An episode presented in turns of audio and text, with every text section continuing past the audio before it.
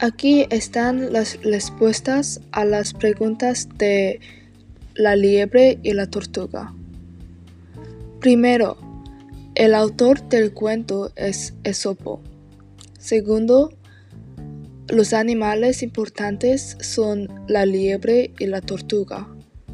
Tercero, estos animales viven en el bosque. Cuarto, los animales deciden que tendrá una carrera para ver quién es el animal más rápido.